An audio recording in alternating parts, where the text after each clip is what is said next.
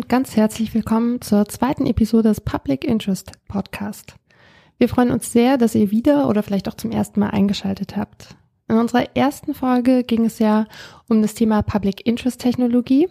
Was ist das eigentlich? Warum beschäftigen wir uns damit? Und was bedeutet Public Interest Tech?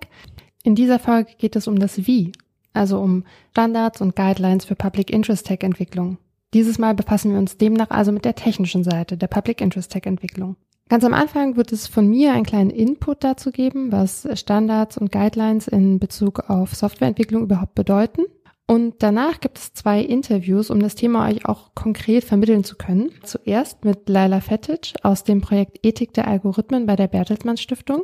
Mit ihr werden wir über Guidelines für Entwicklerinnen algorithmenbasierter Systeme sprechen der zweite Gesprächspartner ist Olaf Gerd Gemein von der Foundation for Public Code, der aktuell am Standard for Public Code arbeitet. Hier geht es dann also um Standards, die bei der Entwicklung öffentlichen Codes angewendet werden sollten. In der letzten Folge sind wir schon etwas darauf eingegangen, welche besonderen Herausforderungen es in der Entwicklung von Open Source Software oder auch Public Interest Tech gibt. Und da wir ja selbst beim Prototype Fund gerade nicht selten mit EntwicklerInnen zu tun haben, haben wir von denen bereits einige Learnings sammeln können, die euch unsere Programmmanagerin Marie zuallererst einmal vorstellt. Ich glaube, das Wichtigste, was wir immer wieder hören, ist, Code ist nicht alles. Und damit sind viele Sachen gemeint, zum Beispiel Dokumentation. Da hat in der letzten Runde ein Projekt als Learning rausgenommen, äh, eine Stunde dokumentieren für eine Stunde Code. Ein anderer Aspekt davon wäre, dass man Communities aufbauen muss und sowohl Menschen, die das, was ihr baut, nutzen wollen, als auch Menschen, die beitragen wollen mit Code oder anderen Sachen wie Server betreiben, Grafiken, Kommunikation. Apropos Kommunikation ist natürlich Marketing auch sehr wichtig, eine Webseite zu haben, die das Projekt gut erklärt und nicht nur irgendwo ein Wiki mit einem Link zum Runterladen. Eine Präsenz auf soziale Medien kann helfen oder auf Konferenzen gehen dann muss man natürlich auch an den Nutzer denken und nicht nur an sich selbst. Und dafür ist User-Testing sehr wichtig. Design auch oder Teambuilding sind auch sehr wichtige Aspekte eines Projektes. Apropos Team, muss man sich, glaube ich, vor dass man mit einem Projekt anfängt, sich überlegen, ob man allein arbeiten möchte oder ob man lieber mit einem Team arbeitet. Äh, wir sagen immer, zusammen ist man weniger allein. Das gibt, gilt aber nicht für alle und es gibt Leute, die lieber ganz allein an einem Projekt arbeiten. Aber es ist sehr wichtig, dass man das für sich geklärt hat, vor dass man anfängt. Wenn ihr im Team arbeiten wollt, ist Diversity auch sehr wichtig. Also wir sagen immer, Vielfalt ist Vorteil. Mit verschiedenen Menschen, die aus verschiedenen Ecken kommen, verschiedene Backgrounds haben, hat man auch verschiedene Blicke auf dem Projekt. Dann ist Zeitplanen noch sehr wichtig. Also gerade bei uns im Prototype Fund haben die Projekte immer sechs Monate, die sind sehr schnell vorbei und da ist sehr wichtig zu lernen, aufzugeben. Es ist besser, ein Projekt mit ein Feature weniger zu haben und dafür gut funktioniert und einen guten Design hat und gut dokumentiert ist. Und das letzte, wir mögen das Wort Philosophy. Also das heißt, Fehler machen ist nicht schlimm, denn Fehler, aus Fehler kann man viel lernen. So, aber nun zurück zum Thema. Standards und Guidelines für die Softwareentwicklung. Was ist das eigentlich und warum sind sie wichtig? Ganz allgemein ist ein Standard eine einheitliche, weithin anerkannte und auch angewandte Art, etwas zu tun, also zum Beispiel etwas herzustellen oder durchzuführen. Und es ist eine Art, Dinge zu tun, die sich gegenüber anderen Möglichkeiten durchgesetzt hat. Standards haben sich dann herausgebildet, als das Netz zu einer gemeinsamen Ressource geworden ist. Durch den Anschluss von immer mehr NutzerInnen, von immer mehr Produkten und immer mehr Umgebungen ergab sich die Anforderung, sich darauf verlassen zu können, dass Produkte interoperabel sind und skalieren, auch wenn sie nicht von denselben Menschen gemacht wurden. Kurz gesagt könnte man auch sagen, sobald ein Markt und Communities entstehen, entstehen auch Standards. Ein ganz bekanntes Beispiel dafür sind Industriestandards. Da kennt ihr wahrscheinlich die CD oder auch das PDF. Gerade in der Softwareentwicklung ist die Anwendung von Standards natürlich sehr verbreitet. Hier geht es in der Regel oder vor allem darum, vier ganz bestimmte Softwareattribute zu verbessern. Und zwar die Wartbarkeit, die Zuverlässigkeit, die Effizienz und die Benutzerfreundlichkeit. Da wir uns beim Prototype Fund und hier mit dem Public Interest Podcast natürlich besonders für Public Interest Tech und damit auch für Open Source Software interessieren, wollen wir genau darauf auch ein bisschen spezieller eingehen. Denn genauso wie es proprietäre und gleichzeitig auch Open Source Software gibt, gibt es auch geschlossene und offene Standards. Offene Standards sind genau diejenigen technischen Standards, die in Open Source Software eingesetzt werden. Hier hat man sich dann auf eine gemeinsame Norm geeinigt, die es ermöglicht, Informationen frei und ohne Veränderung zu speichern oder zu übertragen. Andere dürfen diese natürlich weiterverwenden und auch weiterentwickeln. Unter anderem beinhaltet dies, dass keine Informationen zurückgehalten werden dürfen und ein freier und öffentlicher Zugang gewährleistet werden muss. Im Gegensatz dazu werden von proprietären Anwendungen in der Regel geschlossene Standards verwendet und auf die haben dann nur bestimmte Leute Zugriff, zum Beispiel genau diejenigen, die eben in dem Unternehmen arbeiten, das die Software entwickelt. Wie man also sieht, passen offene Standards sehr gut zu Open Source Software, denn auch hier gilt, sie sollen öffentlich zugänglich sein, ihre Verwendung soll weder rechtlich noch technisch beschränkt sein und die Beteiligung Dritter soll ermöglicht werden. Wenn das gegeben ist, fördert dies die Innovation und mindert gleichzeitig die Abhängigkeit von einzelnen Herstellern. Zudem ermöglichen offene Standards auch die Interoperabilität zwischen verschiedenen Systemen. Wenn ihr noch mehr über offene Standards wissen wollt, dann legen wir euch einen Blogpost von Code for Germany ans Herz, den wir auch in den Show Notes verlinkt haben. Einige große Open Source Software Projekte haben zudem explizite Guidelines erstellt. Ein Beispiel hierfür sind die Free Software Guidelines von Debian. Die Guidelines beinhalten unter anderem das Verbot von Diskriminierung von Personen oder Gruppen. Das heißt, die Lizenz darf keine Person oder Gruppe von Personen diskriminieren. Eine weitere Guideline ist das weiterführende Arbeiten. Die Lizenz muss Veränderungen oder auch das weiterführende Arbeiten insgesamt gestatten und erlauben, dass die Veränderungen dann unter den gleichen Lizenzbedingungen weitergegeben werden wie die Software im Original. Jetzt soll es aber ein bisschen konkreter werden. Welche Guidelines gibt es beispielsweise schon für Entwicklerinnen? Dafür sprechen wir nun mit Laila Fetic aus dem Programm Algorithmenethik. Laila, möchtest du dich bitte einmal für unser Publikum vorstellen? Ja, hi erstmal. Sehr schön in diesem virtuellen Raum zu sein. Mein Name ist Laila Fetic. Ich arbeite als Projektmanagerin bei der Bertelsmann Stiftung in einem Projekt, das Ethik der Algorithmen heißt. Und wir beschäftigen uns mit den gesellschaftlichen Implikationen von Technologie und spezifisch eben algorithmischen Systemen und wir wollen dazu beitragen, dass diese Systeme oder die Technologie eingesetzt wird, um entsprechend das Leben von Menschen, Individuen und Gesellschaft insgesamt besser zu machen. Super, danke. Dann würde ich sagen, können wir auch gleich ein bisschen inhaltlich einsteigen. Wie bewertest du denn insgesamt die Anwendung algorithmenbasierter Systeme in für das Leben der Menschen sehr relevanten Bereichen, wie zum Beispiel, wenn es um die Zuteilung von Geld, Gütern oder den Zugang zu Chancen geht?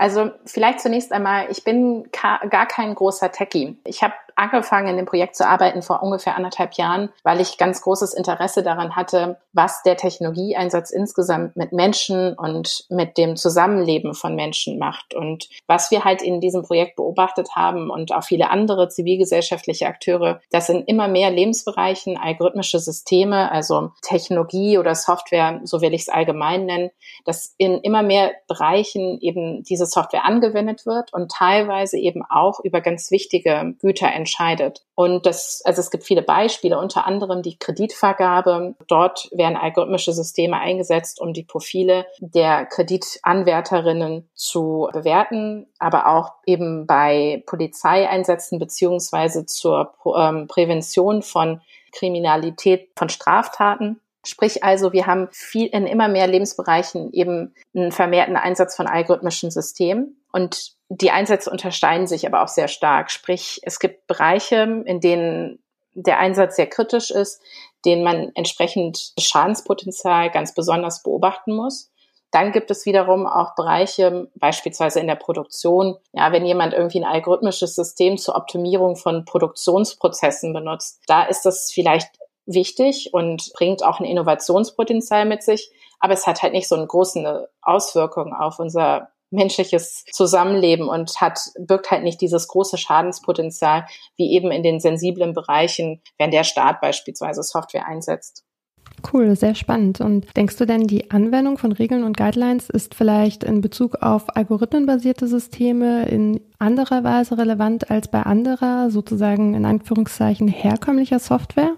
Wir haben ja insgesamt bei Software oftmals das Problem, würde ich sagen, dass der Glaube da ist, dass Technologie neutral ist oder objektiv ist. Und wenn wir eben Technologie einsetzen, dann haben wir diese Subjektivität, die wir Menschen an den Tag legen, halt aus dem Prozess genommen. Das ist erstmal ein allgemeines Phänomen und ähm, also, dass wir beobachten, dass diese Argumentation eben kommt.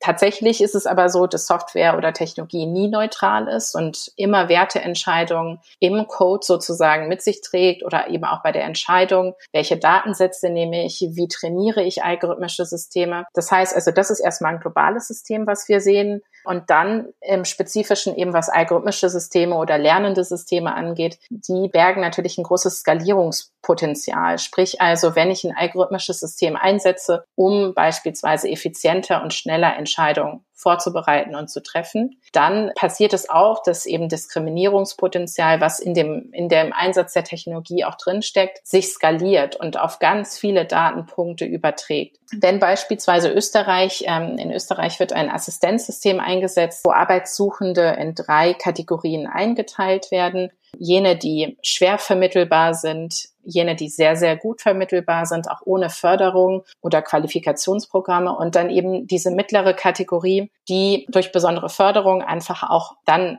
größere Chancen hat, an den, äh, in den Arbeitsmarkt wieder zurückzukehren. Und die Arbeitsagentur in Österreich nutzt die Technologie, um diese Gruppierung vorzunehmen und sollte sich eben in dem Code Diskriminierung widerspiegeln und nicht separat behandelt werden dann im Nachgang, birgt das halt sehr, sehr großes Potenzial, Menschen oder Minderheiten insgesamt ins Auszustellen. Sprich also, Frauen haben eine schlechtere Eingruppierung erhalten und waren damit öfter eben in der mittleren Kategorie. Das halte ich aber erstmal persönlich für nicht ganz so schwierig, wenn sie entsprechend dann auch Förderung bekommen. Die Diskriminierung spiegelt sich eben, die wir in der Gesellschaft haben, im Arbeitsmarkt, dass Frauen eben schlechter an Jobs kommen, spiegelt sich in den Ergebnissen des algorithmischen Codes wieder. Wenn wir aber eben damit umgehen, dann haben wir sogar die Möglichkeit, solche Diskriminierung ja proaktiv anzugehen. Das ist ein gutes Beispiel dafür, dass eben algorithmische Systeme ein großes Schadenspotenzial auch bergen können und dass es deshalb auch Regeln und Guidelines braucht, damit der Einsatz, aber auch die Entwicklung dieser Systeme nach ethischen oder sozialverträglichen Gesichtspunkten passiert. Ich glaube auch, dass in der ganzen Branche, wenn wir uns das mal anschauen, auch ein Wunsch besteht, Technik in diesem Sinne algorithmische Systeme stärker zu regulieren. Wir haben ähm, eine ganz spannende Studie von Dot Everyone hm, auf dem Tisch gehabt, wonach quasi 60 Prozent derjenigen, die an KI arbeiten, schon mal Fälle hatten, wo sie das Gefühl hatten, da, da zweifle ich jetzt dran, dass das nur einen positiven Effekt auf die Gesellschaft hat. Und ein Viertel davon hat dann entsprechend auch gekündigt. Sprich also, es sind nicht nur gesellschaftliche Ansprüche, sondern eben auch Ansprüche aus der Unternehmenswelt, an die Software oder die stellen wir, diese Ansprüche stellen wir an die Software und deshalb braucht es Regeln und ja, ein Commitment, die Systeme auch so zu entwickeln, dass sie zu, äh, der Gesellschaft dienen und nicht andersrum. Jetzt bist du ja gerade selbst schon auf den Anspruch von Unternehmen eingegangen, beziehungsweise auf den Anspruch von EntwicklerInnen, die für Unternehmen Software entwickeln. Und da möchte ich doch gleich überleiten auf euren Praxisleitfaden zu den Algo-Rules für EntwicklerInnen der jetzt gerade ganz frisch erscheint. Kannst du darüber etwas berichten? Ja, ist quasi wie so eine Sneak Peek. Der Leitfaden wird am 10.06. veröffentlicht und äh, wir freuen uns schon drauf, weil das ist äh, im Grunde genommen das Ergebnis von anderthalb Jahren Arbeit. Wir haben 2019 im März haben wir die Algo Rules gelauncht und das ist eigentlich ein großes Gemeinschaftsprojekt gewesen. Wir haben das initiiert, also die Bertelsmann Stiftung und zusammen umgesetzt mit dem iRights Lab, auch einem Think Tank zum Thema, ja, im Themengebiet Digitalisierung. Und 400 Leute haben sich an der Erarbeitung dieser Regeln beteiligt, also über Online, über Workshops. Deshalb ist dieser Praxisleitfaden jetzt so der zweite Schritt. Wir haben nämlich in dem vergangenen Jahr in einem partizipativen Prozess viel mit Entwicklerinnen gesprochen und sie gefragt, diese Regeln, die wir entwickelt haben, die neuen Gestaltungsregeln, was braucht ihr, um die umzusetzen? Welche Sprache müssen wir gemeinsam finden, damit Regeln auch wirklich in die Praxis finden und mehr wert sind als das Papier, auf dem sie geschrieben sind. Wir sind sicherlich nicht die einzigen, die Gestaltungsregeln, Gütekriterien, Prinzipien veröffentlicht haben. Also das sind ganz viele Initiativen, die sich daran beteiligt haben und jede für sich genommen hat, glaube ich, auch gute Punkte aufgeworfen. Aber die Algo-Rules sind ein, ein, ja eben prozessorientiert. Wir, wir sagen jetzt nicht, dies oder jenes ist ethisch korrekt, sondern wir sagen mit diesen Regeln, in diesem Punkt lohnt es sich im Entwicklungsschritt auf den Aspekt Nachvollziehbarkeit zu achten. Und dann haben wir eben für den Leitfaden versucht, das zu übersetzen in ja handhabbare Fragen, die man sich im Team stellen kann. Kurzum, der Praxisleitfaden ist eine Einladung zur Diskussion. Wir können nicht, und das war auch nie das Ziel, sagen, dies oder jenes ist ethisch korrekt. Wir können aber eben vor allem dafür werben, im Team gemeinsam, also EntwicklerInnen, DesignerInnen, Führungskräfte, dass die sich mal zusammenschließen und sprechen darüber, welche ethischen Implikationen kann eigentlich meine Arbeit haben und was muss ich beachten, welche Fragen muss ich stellen, damit das auch sozialverträglich passiert. Am Beispiel ähm, eine Algo-Rule von neun beispielsweise Ziele und erwartete Wirkung äh, dokumentieren, wäre das die Frage, welche Nicht-Ziele gibt es? Oder welche Ziele hat das System? Das ist erstmal eine Frage, die gar nicht unbedingt den Entwickler oder die Entwicklerin anspricht, sondern vielleicht auch die Führungskraft, die sagt, hey, lass uns dieses System entwickeln oder die Software entwickeln. Da sollte man sich im Klaren sein, welche Ziele verfolgt man mit dem Einsatz und welche Ziele stehen vielleicht auch im Konflikt mit meinen ursprünglichen Erwartungen an die Software. Und so haben wir in diesem Praxisleitfaden äh, Checklisten zusammengestellt mit solchen Fragen, jeweils für eine Rule. Wir haben aber auch nochmal aufgezählt, was sind so die zentralen sechs Gründe, um Regeln umzusetzen. Und da ganz vorne dran steht eben Prävention. Wenn du eben diesen prozessorientierten Ansatz wie bei den Algo-Rules wählst, dann kannst du schon bei Design Dinge präventiv verbessern oder quasi Schaden abwenden, indem du bestimmte Aspekte mit einbedenkst. Das heißt also, wir haben neben den Orientierungsfragen, den Checklisten auch eben die sechs Gründe nochmal aufgezählt und insgesamt nochmal äh, zusammengenommen äh, oder zusammengetragen aus diesen Gesprächen, aus den Workshops mit den, mit den einzelnen Expertinnen, was muss ich beachten, wenn ich so ein Leitfaden umsetzen will. Also ich muss früh beginnen. Ich muss mir im Klaren sein, dass das erstmal ein Anfang ist und dass Fehler immer passieren können. Ähm, das sind so Aspekte, die übergreifend sind und die wir auch nochmal aufgezählt haben, weil wir die für wichtig hielten. Ähm, aus, aus meiner Warte oder aus, aus unserer Erfahrung heraus im Projekt können wir, glaube ich, sagen, dass die Rules als solches auf jeden Fall ähm, ein guter Ansatz sind und gute Aspekte und eine gute Fokussierung bieten. Aber es braucht eben auch eine gewisse Unternehmenskultur. Das muss verankert sein und das kann nicht von heute auf morgen passieren. Und deshalb ist, glaube ich, dieser prozessorientierte Ansatz, den wir fahren, ein sehr ehrlicher, ähm, weil er eben nicht sagt, das ist korrekt und das ist unkorrekt, sondern er sagt, wir lernen und lass uns das mal ausprobieren und wir wollen das ja machen. Und dem Leitfaden haben, hat jetzt die Community insgesamt auch eine Art Praxishilfe, um das auch umzusetzen und anzufangen. Wie du gerade selber schon gesagt hast, richtet sich der Leitfaden ja eigentlich an EntwicklerInnen, aber dann doch explizit auch an Führungskräfte.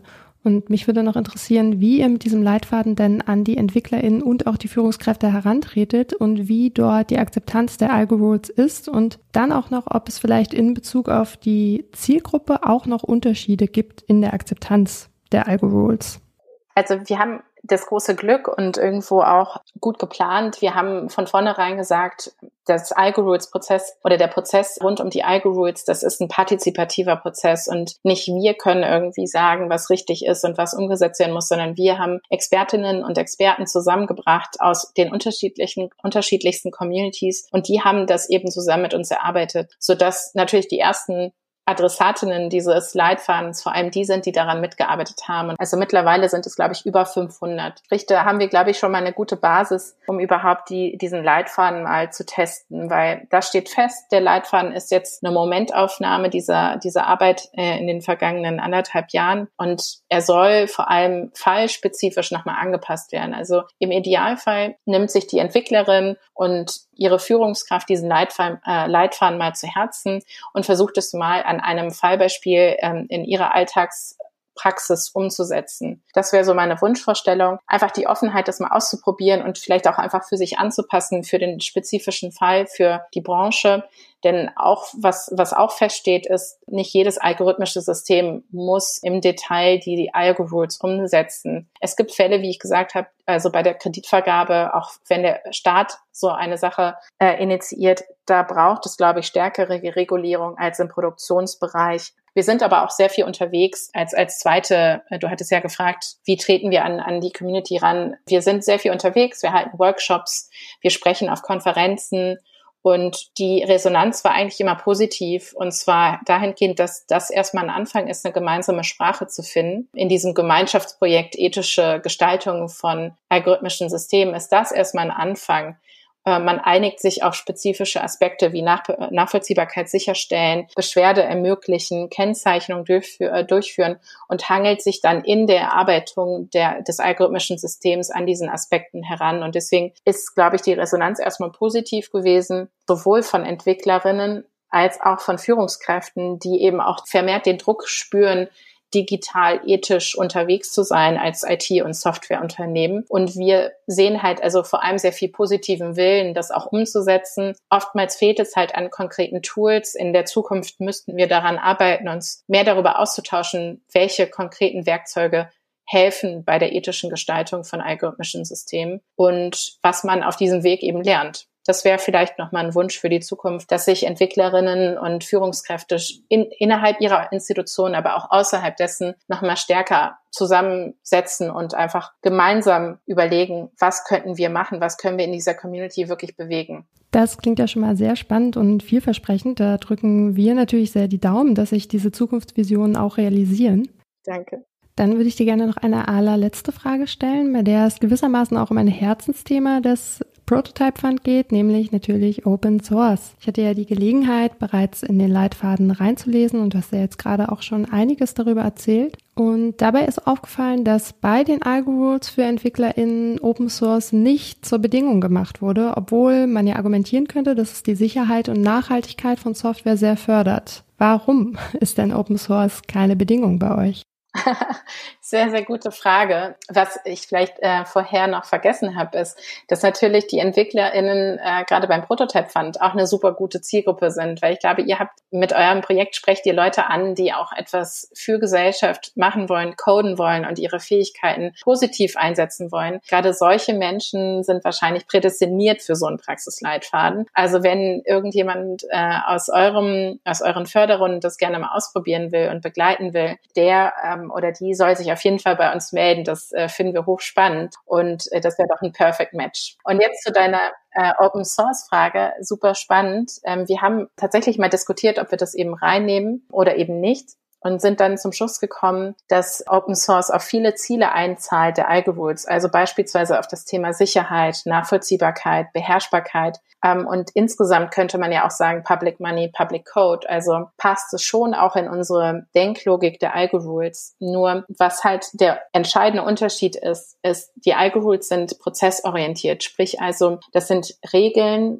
die dem Entwickler, ähm, die der Führungskraft anzeigen, was man beim Prozess der Entwicklung und beim Einsatz beachten muss. Und das sind, da gibt es unterschiedliche Aspekte. Und wenn ich jetzt sagen würde, Public Code oder äh, das algorithmische System muss Open Source sein, dann ist das quasi ein Gütekriterium. Ich messe also das, die Technologie als solche und nicht deren Entwicklung. Deshalb glaube ich, dass es schon gut zusammenpasst, wenn man sich als Entwicklerin fragt, muss das oder sollte das vielleicht Open Source sein, aber es kann per se keine Algorithmus sein, weil wir eben nicht vorgeben wollen, in welche Richtung es gehen soll. Das ist eine gewisse Freiheit, die wir dadurch bieten, weil vielleicht gibt es auch Dinge, die Open Source nicht unbedingt sinnvoll sind, aber ich glaube, der überwiegende Teil würde sich dann auch schon in den Algorithmus wiederfinden lassen. Ja, cool. Dann vielen lieben Dank, liebe Laila, für dieses sehr interessante Gespräch und auch, dass du dir überhaupt die Zeit dafür genommen hast. Und ja, natürlich geht hiermit auch die Einladung an alle Menschen heraus, die diesem Podcast lauschen, sich dann auch mal mit eurem Praxisleitfaden für EntwicklerInnen auseinanderzusetzen. Danke, Patricia, und danke, dass ich den Praxisleitfaden vorstellen durfte. Es hat mir sehr viel Spaß gemacht. Vor allem bin ich gespannt auf eure Rückmeldung. Denn eins ist ganz klar, die Algo-Rules umzusetzen. Das ist ein Gemeinschaftsprojekt, das ist eigentlich ein Teamsport und vor allem müssen wir jetzt ganz viel proben und testen und das einfach mal machen. In den letzten Wochen und Monaten habt ihr auch unter anderem, aber auch ganz viele andere mit dem Wir versus Virus Hackathon beispielsweise gezeigt. Es gibt ganz, ganz viel Bewegung in Deutschland in dieser Richtung und ganz viel Entdeckerfreude. Und ich glaube, das können wir mit dem Praxisleitfaden auch ganz gut ausnutzen und uns eben darauf freuen, dass es dann, dass der dann am 10.6. rauskommt und auch dann zum Ausproben bereitsteht. Nachdem ihr nun erfahren habt, welche Bedeutung Guidelines für die Entwicklung algorithmenbasierter Systeme bedeuten, wollen wir mit unserem zweiten Gesprächspartner einen anderen Bereich beleuchten, nämlich Public Code. Dafür sprechen wir mit Olaf Gerd gemein von der Foundation for Public Code. Olaf, kannst du dich einmal vorstellen und erzählen, was du so machst?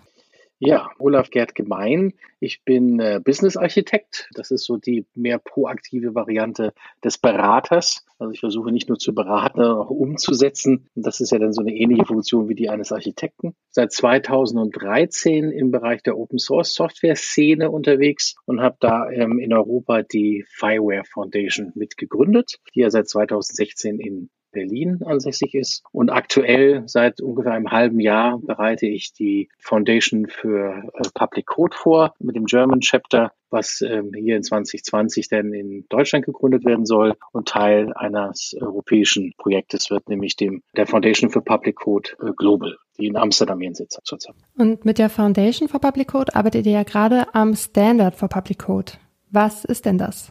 Man muss sich das so vorstellen, dass heutzutage dass eine Codebase ähm, eigentlich äh, sehr stark auch eingreift in die Prozessgestaltung. Und deshalb ist der Standard, den wir da in den letzten drei Jahren ähm, in einem großen Europaprojekt erarbeitet haben, unter anderem mit der Universität in Amsterdam, der soll Qualitätsstandards für die Erstellung von Software, die im öffentlichen Interesse ist, sicherstellen. Also immer dann, wenn Zivilcode, also Richtlinien, Gesetze oder Verordnungen umgesetzt werden und dann ja entsprechende Applikationen gebaut werden, die vielleicht nur administrativen Charakter haben, aber vielleicht auch rechtssetzend sind, wie zum Beispiel Bescheide zu erstellen oder jetzt, wenn wir uns mal die Covid-Situation anschauen, wo es darum geht, Bürgerrechte, die sozusagen tangiert werden, weil wir uns mit den Persönlichkeitsrechten auseinandersetzen müssen, mit dem Ausgleich von Interessen. All das sozusagen ist der öffentliche Raum oder der Bereich der Daseinsvorsorge. Und in dem Bereich ist es, tut es Not, ganz besonders, muss auch sehr transparent sein, äh, sich darauf zu einigen, wie Software eigentlich entsteht, wie sie äh, zusammengeführt wird. Und dabei hat es sich eben herausgestellt, dass man das nicht nur einfach so Open Source stellt, sondern dass es eben da auch darum geht, die, die Source Codes oder die Code Base so zu, zu behüten und zu kuratieren, dass sie weiterleben kann und dass sie, auch wenn Projekte zu Ende sind oder von anderen diese Projekte weiter benutzt werden sollen oder die Codebase weiter benutzt werden soll, dass das auf eine Art und Weise in die Welt gebracht wird, die das eben auch erlaubt. Und das zu standardisieren und dafür Regeln aufzustellen im Konsens mit denjenigen, die da was zu sagen haben, also sowohl die öffentliche Hand als auch die Developer, die es bauen, das war das Interesse der letzten Jahre. Und jetzt haben wir immerhin die Version 0.95 erreicht. Das heißt also, wir glauben, dass wir jetzt soweit sind, dass wir das eben auch veröffentlichen können. Das haben wir letztes Jahr schon getan in einer Draft-Version. Und jetzt geht es darum, eben in einem Public-Dialog in den Ländern, in denen es dann umgesetzt wird, voranzuschreiten. Du bist ja gerade schon ein bisschen drauf eingegangen, aber ich würde dann an der Stelle gerne noch mal ein bisschen genauer nachhaken, denn es ist ja so, dass die Initiative eigentlich aus dem englischsprachigen Raum kommt und in Deutschland relativ neu ist. Woraus ist sie denn ganz genau entstanden oder was war vielleicht die Motivation dahinter? Ja, also sie ist wirklich aus der Frustration heraus entstanden, dass es eben einen solchen Konsens nicht gab. Wir haben alle viel in diesen Open Source Projekten gearbeitet, kleine und große, also Millionenprojekte, wie aber auch kleine, die vielleicht nur mit, mit, mit ein oder drei Monaten abgearbeitet waren. Und das sind alles Fragmente. Und es ist tatsächlich so gewesen, dass äh, immer wieder aufs Neue das Gleiche gemacht wurde. Ich bin ja nun europaweit in verschiedenen Organisationen tätig und das, was in Helsinki gefordert wird, ist eben in Paderborn auch schon programmiert worden. Und München hat das auch schon vor drei Jahren entwickelt. Und in Wien sind sie schon, sind schon seit fünf Jahren dabei, das umzusetzen. Und trotzdem wird es immer wieder aufs Neue auch gecodet, obwohl eigentlich diese Codebasis, also äh, so wie die Programmierung äh, zur Verfügung steht, eigentlich überall verfügbar ist. Und, und dann ist es so, dass man sich äh, natürlich auch, wenn man sich um die Standards kümmert, also wie ist, ähm, wie sind die eigentlich geschrieben, dann ist es eben so, dass das nicht transparent genug ist, dass die Dokumentation nicht qualitativ hochwertig genug war und wir da gesagt haben, wir müssen im Interesse einer Nachhaltigkeit, dass wir nicht immer wieder das Rad neu erfinden müssen, dass wir die Budgets gerechter oder, oder sinnvoller verteilen, dass wir das wiederverwenden können, was es schon gibt, ob das nicht nur in Deutschland, sondern vielleicht sogar europaweit. Aus diesem Bedürfnis heraus ist es entstanden als Forschungsprojekt 2016 in Amsterdam mit der Universität, aber dann ist es aufgenommen worden von der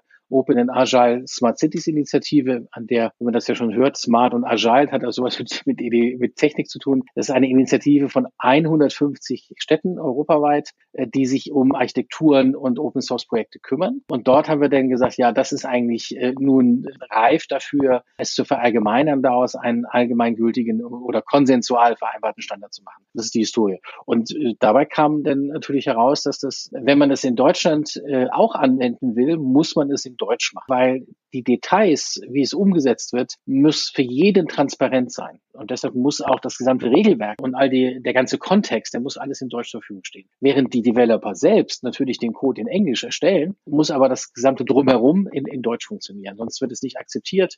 Kannst du auch ganz konkret ein paar Standards benennen und erklären, warum die genau wichtig sind? Zurzeit haben wir 13 Standards Also wir haben äh, uns versucht sozusagen, das in gewisse Gruppen einzuteilen. Und der erste Standard, der heißt einfach offener Code. Und äh, dann haben wir, wenn man den Standard beschreibt, was ich jetzt gleich mal im Einzelnen tun werde, haben wir noch drei Merkmale oder wo wir das skalieren können. Und zwar stellen wir uns die Frage immer etwa, muss etwas so sein? Sollte etwas so sein oder kann etwas so sein. Weil wenn man jetzt alles nur äh, als Direktive herausgeben würde und sagen, es muss alles so und so gemacht werden, dann hat man natürlich eine gewisse Implementierungsbarriere, weil vielleicht manche es gar nicht können an der Stelle, weil die Qualität der Umgebung oder die Anzahl der Menschen, die daran mitarbeiten, vielleicht gar nicht ausreichend vorhanden ist. Es gibt, könnte es also viele Barrieren geben. Und deshalb stufen wir das Regelwerk so ab, dass wir sagen, na ja, es gibt Dinge, die sind unabdingbar, zum Beispiel bei offenem Code eben Open Source. Aber wir können dann zum Beispiel sagen, was kann äh, in einem bestimmten Zusammenhang sein. Zum Beispiel könnte man in meinem offenen Code sagen, der Quellcode kann der allgemeinen Öffentlichkeit einen Einblick in den Quellcode oder die Richtlinien geben, aber es muss nicht. So kann man dann die verschiedenen einzelnen Teile dieser Richtlinie denn nochmal abstufen. Und äh, in der Praxis sieht es dann so aus, dass man sagt, okay, auch zum Beispiel in einem Ausschreibungsverfahren oder in einem Implementierungsverfahren dass man sagt, ja, es gibt diesen Standard, der eine sehr hohe, hohe Qualität ermöglichen würde, aber wir erweichen vielleicht temporär, vielleicht für einen Monat, für ein Jahr, weichen wir an drei Stellen, also von den, von den äh, verschiedenen Regeln weichen wir vielleicht an drei Stellen ab und sagen, also da machen wir aus Stelle von muss ein kann weil wir wissen, dass wir das im Moment nicht umsetzen können. Das ist also durchaus möglich, sodass wir also ein, ein, ein einigermaßen konsistentes Regelwerk haben und auf der anderen Seite dann vielleicht die eine oder andere Ausnahme, die jeder, also jedes Chapter, also zum Beispiel bei Deutschland oder auch jedes Projekt einzeln entscheiden kann, zu sagen, na, im Prinzip ist das eine gute Sache, aber an dieser ein oder zwei Stellen, äh, da weiche ich davon ab. Also die erste Regel, ganz klar offener Code. Und dann beschreiben wir im Einzelnen immer für, für, für warum und wieso. Ja, also warum ist das wichtig? Und beim offenen Code ist klar, es verbessert die Transparenz, erhöht natürlich die Codequalität, weil immer mehrere mitmachen und es erleichtert, weil alles offen ist, natürlich auch die Auditierung. Und dann gibt es immer auch einen Testmechanismus, also wie, wie man das eventuell untersuchen kann. Und es gibt einen Review-Mechanismus, also dass man den Code, den man erstellt hat, eben auch immer von einer externen Person reviewen lässt und in dem Zusammenhang das eben nicht für sich alleine publiziert, sondern immer auch ein externen Review hat. Und jede dieser Regeln ist dann so aufgeteilt, mal zusammengefasst. Also das heißt immer, wie, wie heißt die Regel? Und das sind dann meistens eben ein paar Kann- und ein paar Muss-Anforderungen. Dann warum ist es wichtig? Wie testet man das? Und dann kommt nochmal so, so ein Hinweis ähm, an den an Entscheidungsträger oder das Management. Äh, jetzt zum Beispiel beim offenen Code sagen wir zum Beispiel im Management, okay, was ist für das Management wichtig? Und da heißt es zum Beispiel, wenn Sie einen offenen Code äh, verwenden, dann entwickeln Sie damit auch eine Kultur, die Lernen äh, und Feedback mit umfasst und eine offene Zusammenarbeit mit externen Anbietern, unter anderem eben auch Startups und Freiberuflern ermöglicht, was eben im Unterschied zu proprietären Systemen, die von großen Anbietern kommen, eben nicht möglich ist. das sind mal so kleine Hinweise, die das Management dann eben mit Argumenten versieht, warum diese oder jene Regel von Interesse ist. Und jetzt kommt es eben darauf an, das in Deutschland zu implementieren. Und wenn wir drei Schritte gehen, also der erste Schritt ist äh, mit allen darüber sprechen, ob dieser Standard in dieser Form auch in Deutsch äh, verwendet werden kann, ist auch bereits ja ins Deutsche übersetzt worden um dann eine Foundation dafür zu gründen, die ein Chapter bildet. Das zweite ist, einen Standard dafür zu etablieren mit dem Deutschen Institut für Normung. Mit dem sind wir gerade im Gespräch, den, diesen Normungsprozess zu starten. Das wird im August der Fall sein, 2020. Und das dritte ist, ein GitLab Repository zu haben, was eben nicht staatlich kontrolliert ist, sondern von der Developer-Gemeinschaft gepflegt ist oder in diesem Fall von der Foundation, wo die Codebase, die es schon gibt, geforkt wird, beziehungsweise auch die Contributions eben dort sehr strukturiert aufgereiht werden. Das sind so die drei nächsten Schritte, die uns jetzt dabei helfen sollen, das in Deutschland zu etablieren.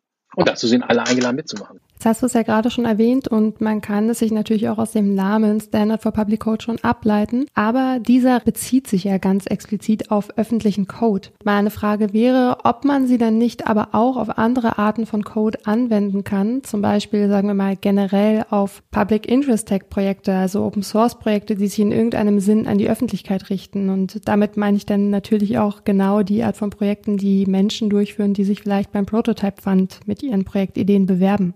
Perfekt. Also genau das haben wir auch vor. Das halten wir auch für sinnvoll. Also es ist nicht eine, eine, eine Initiative, die nur in diesem Bereich OZG, also Online-Zugangsgesetz oder E-Government angesiedelt ist, sondern wirklich den Bereich aller Stakeholder in diesem großen Kontext Smart City umfasst. Natürlich ganz genau der Prototyping Fund oder auch die Projekte, die aus dem Wir vor Virus äh, entstanden sind. All die können un unheimlich davon profitieren. Also immer dann, wenn es um Transparenz, Kooperation, Zusammenarbeit geht, eine gemeinsame Codebase zu pflegen, kann dieser Standard hilfreich sein, weil er eben so ein, so ein leicht konsumierbares, sind ja auch sehr klare Regeln, die auch einfach formuliert sind, leicht konsumierbares Regelwerk hat, auf das sich alle committen können. Vielleicht, wie gesagt, die eine oder andere Ausnahme, die vielleicht mal eine Rolle spielt, aber im Prinzip ist dann geregelt und jeder weiß, was er zu tun hat und jeder kann auch nachlesen äh, und jeder hat die gleichen Anforderungen. Dann lebt sowas weiter. Also nicht nur der Prototyping Fund, den gibt es ja auch schon seit ein paar Jahren, hat ja auch schon viele schöne Projekte zusammengebracht, aber es gibt eben, wenn man nur Deutschland nimmt, ich glaube, es ist unübersehbar, wie viele Open Source Projekte es schon gibt. Und europaweit ist es erst recht unübersehbar. Und wenn wir das schaffen, solch einen Standard vielleicht in den nächsten fünf Jahren so weit zu etablieren, dass, dass äh, ganz, ganz viele, vielleicht die Mehrzahl, aber sagen wir erstmal ganz, ganz viele Projekte diesen Standard machen, dann haben wir halt unheimlich viel äh, an Transparenz gewonnen, müssen das Rad nicht immer wieder neu erfinden. Es ist viel kollaborativer. Äh, die ganzen monolithischen Strukturen, die ja immer das Leben schwer machen, weil man Code, der monolithisch programmiert wurde, eben kaum noch wiederverwenden kann. Das fällt dann endlich alles weg. Und wir haben dann, äh, ja, sagen wir mal, nicht eine neue Welt, aber wir haben es deutlich bequemer. Nicht? Und, und in der Ausschreibung, das finde ich auch nochmal wichtig, weil die Beschaffung von, von Software oder äh, von technischen Applikationen ist ja so, dass die äh, ausschreibende Stelle, also die Stadt oder der Land oder die Kommune, in der Regel gar nicht wissen, was sie, was sie da an technischen Details reinschreiben.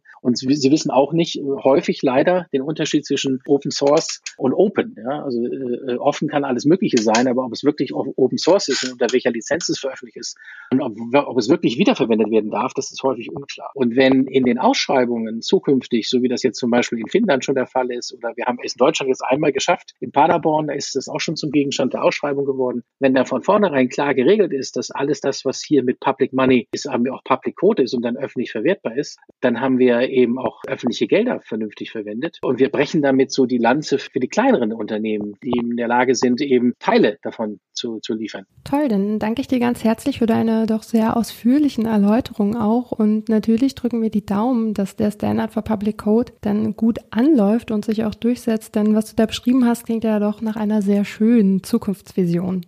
Ich drücke mir auch die Daumen, das sagt ihr. Und mein, mein ganzes Team ist auch am Fiebern, weil wir haben ja jetzt die nächsten drei Monate, äh, kommen wir die ganzen Gründungsdokumente und, und äh, wer macht überall mit. Wollen wir mal gucken, wie weit wir da in den nächsten drei, vier Monaten kommen. Und dann kommt noch den Journalisierungsprozess, der wird ja bis zum Ende des Jahres noch gehen. Also ist eine Menge zu tun, aber es lohnt sich und äh, wer jeder, der mitmachen will, soll sich bitte gerne melden. Das ist ein komplett offenes und, und nicht geschlossenes System. Das ist die Grundvoraussetzung dafür, dass es funktioniert. Ja, dann ganz viel Erfolg euch und wie gesagt, Dankeschön, Olaf.